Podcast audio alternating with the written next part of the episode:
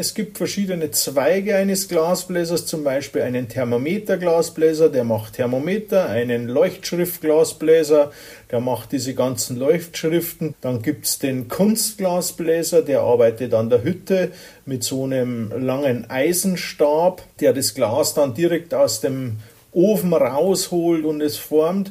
Und es gibt den Glasapparatebauer, der heute interviewt wird und der fertigt Laborgeräte oder auch künstlerische Sachen aus Glasröhren, die maschinell gezogen werden. Wie funktioniert das, etwas aus Glas zu formen? Man macht das Glas heiß, dann wird es in einem viskosen Zustand versetzt. Äh, das Glas ist ein eingefrorener Zustand, deswegen ist es fest und viskos wird es dann weich und zähflüssig und durch das kann man es dann formen.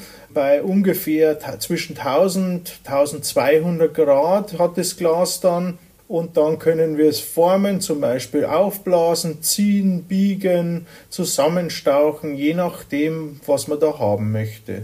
Anschließend kann man es dann auch noch kalt bearbeiten, das heißt also schleifen, äh, polieren, dass es wieder klar wird, sägen wie bei einer Kreissäge, dass man Rohre auseinanderschneidet. Das ist dann die Kaltbearbeitung.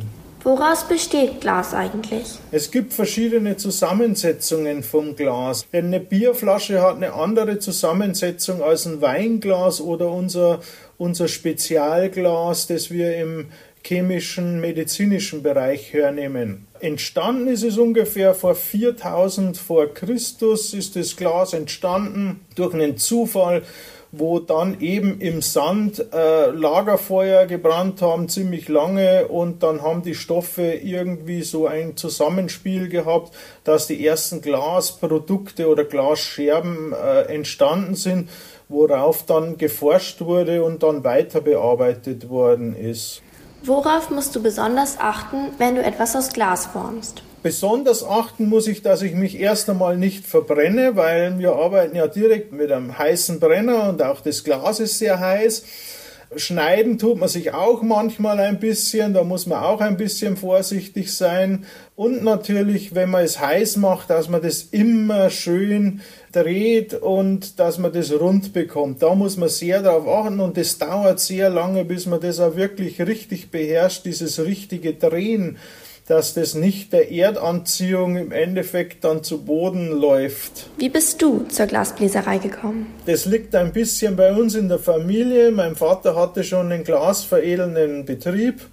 Und so war es eigentlich dann nach der Schule nicht weit. Es hat mich dann interessiert, allerdings nicht die Glasveredelung, sondern diese Heißbearbeitung vom Glas hat mich sehr interessiert und auch dieser technische Zweig.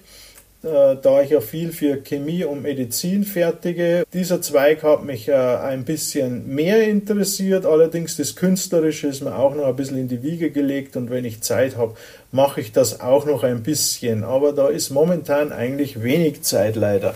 Du besitzt ja eine eigene Glasbläserei. Was formst du dort alles aus Glas? Also in meiner eigenen Glasbläserei mache ich technische Geräte für Labor, Chemie und Medizin, genauso für Maschinenbau, aber auch gewisse künstlerische Angelegenheiten wie Schmuck oder andere Angelegenheiten. Von wem bekommst du zum Beispiel Aufträge für solche Teile? Wir haben viele Aufträge oder einige Aufträge bekommen, zum Beispiel von der Deutschen Luft- und Raumfahrt, äh, von der NASA, die für den Weltraum äh, Satelliten produziert. Da sind unsere Teile auch drinnen oder, oder BioNTech, momentan der Name sehr groß im Gespräch äh, wegen dem Impfstoff. Da arbeiten wir für die Forschungslabore, machen wir da Glasapparaturen, damit die neue Impfstoffe entwickeln können. Wie könnte auch ich dieses Handwerk erlernen? Das ist ganz einfach. Du machst die Schule fertig und dann meldest du dich zum Beispiel bei der Glasfachschule in Zwiesel im Bayerischen Wald an und lernst das äh, Handwerk des Glasapparatebauers. Das ist ein Ausbildungsberuf, ganz normaler Lehrberuf, der drei Jahre beansprucht und danach äh, geht man raus mit seiner Gesellenprüfung und hat dann die Möglichkeit, den Meister da drinnen zu machen. Dann kommt man wahrscheinlich wieder bei mir vorbei, denn ich bin Prüfungsmeister für eben Gesellen und Meister. Da sehen wir uns dann wieder. Und so kann man das erlernen. Vielen Dank, dass ich dich interviewen durfte. Ich habe mir zwar schon mal das Handwerk von Glasbläsern genauer angeguckt, aber du hast mir heute definitiv sehr viele neue Fragen beantwortet. Ja, gerne. War ein nettes Gespräch. Danke.